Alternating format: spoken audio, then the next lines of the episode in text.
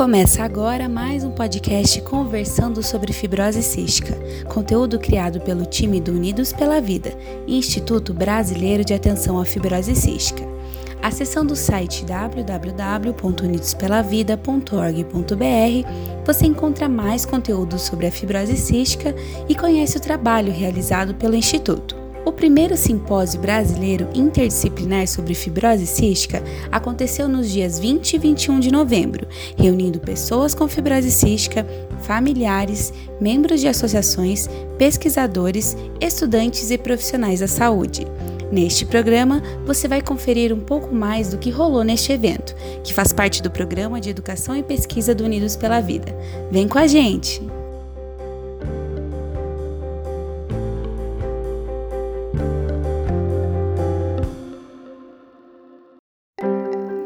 Com a temática Conquistas, Desafios e Perspectivas, o simpósio trouxe um panorama sobre a realidade da fibrose cística no Brasil nos últimos 10 anos. A programação foi composta por três painéis e quatro mesas de debate, que abordaram de onde viemos e onde estamos, além de indicar as perspectivas para o futuro.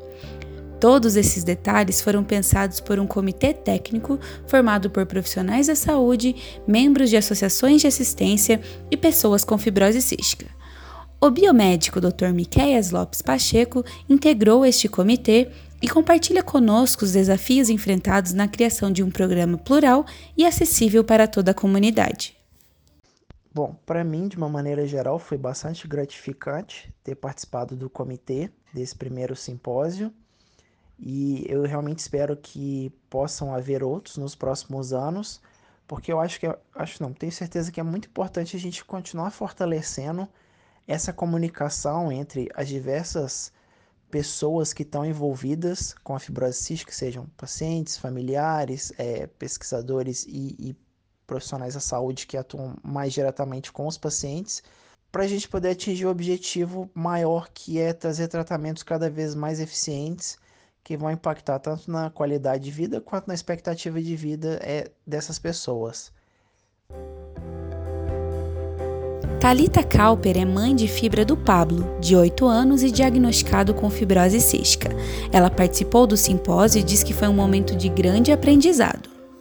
O evento foi uma grande oportunidade de aprender um pouco mais sobre a fibrose cística, sobre o tratamento, de poder compartilhar experiências e tirar dúvidas, interagir com os médicos e pesquisadores da doença.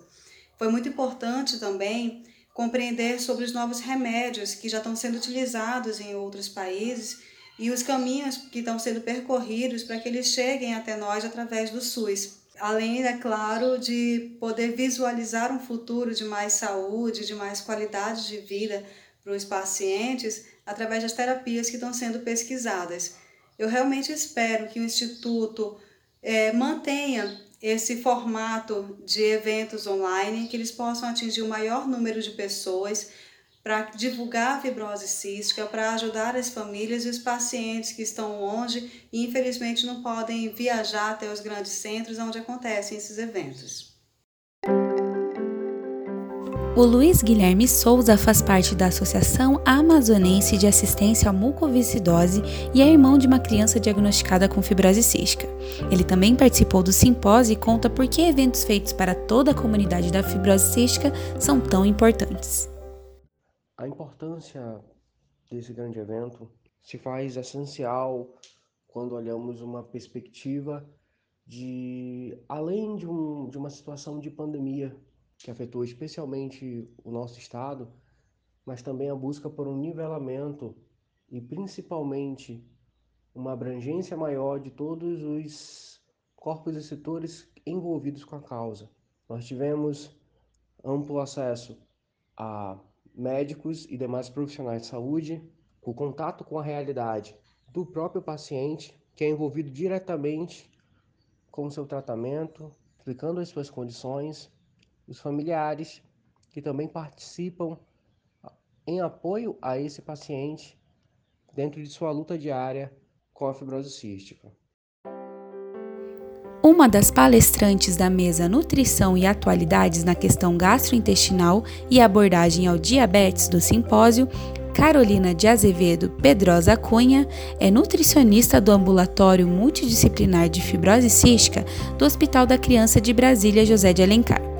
Ela diz pra gente como foi a experiência. Gostaria de dizer que a minha experiência como palestrante do primeiro simpósio brasileiro interdisciplinar sobre fibrose cística foi ímpar, foi maravilhosa.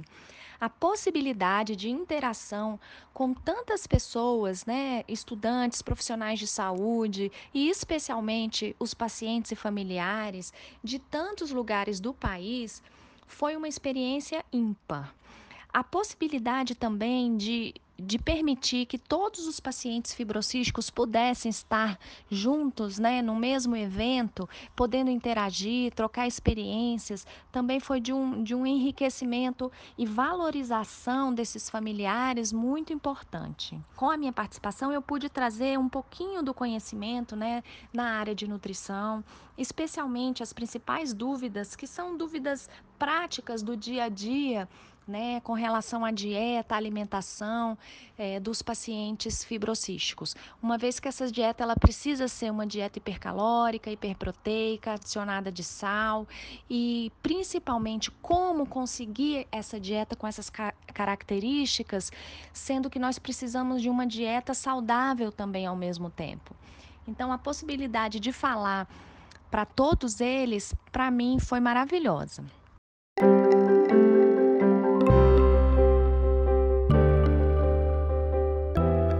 Não conseguiu participar do simpósio? Unidos pela Vida te dá uma segunda chance. Acesse congresse.me barra eventos barra simpósio FC 2020. Inscreva-se e assista a gravação na íntegra de todos os painéis e mesas, até o dia 21 de dezembro de 2020. O link está aqui na descrição deste podcast.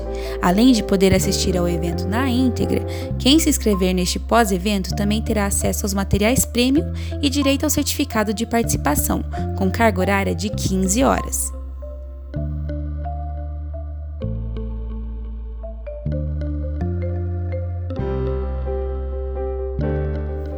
Termina aqui este episódio do podcast Conversando sobre Fibrose Cística. A trilha do programa foi produzida pelo Felipe Caldo. Siga acompanhando o Instituto em www.unidospelavida.org.br ou entre em contato pelo e-mail contato@unidospelavida.org.br. Até a próxima!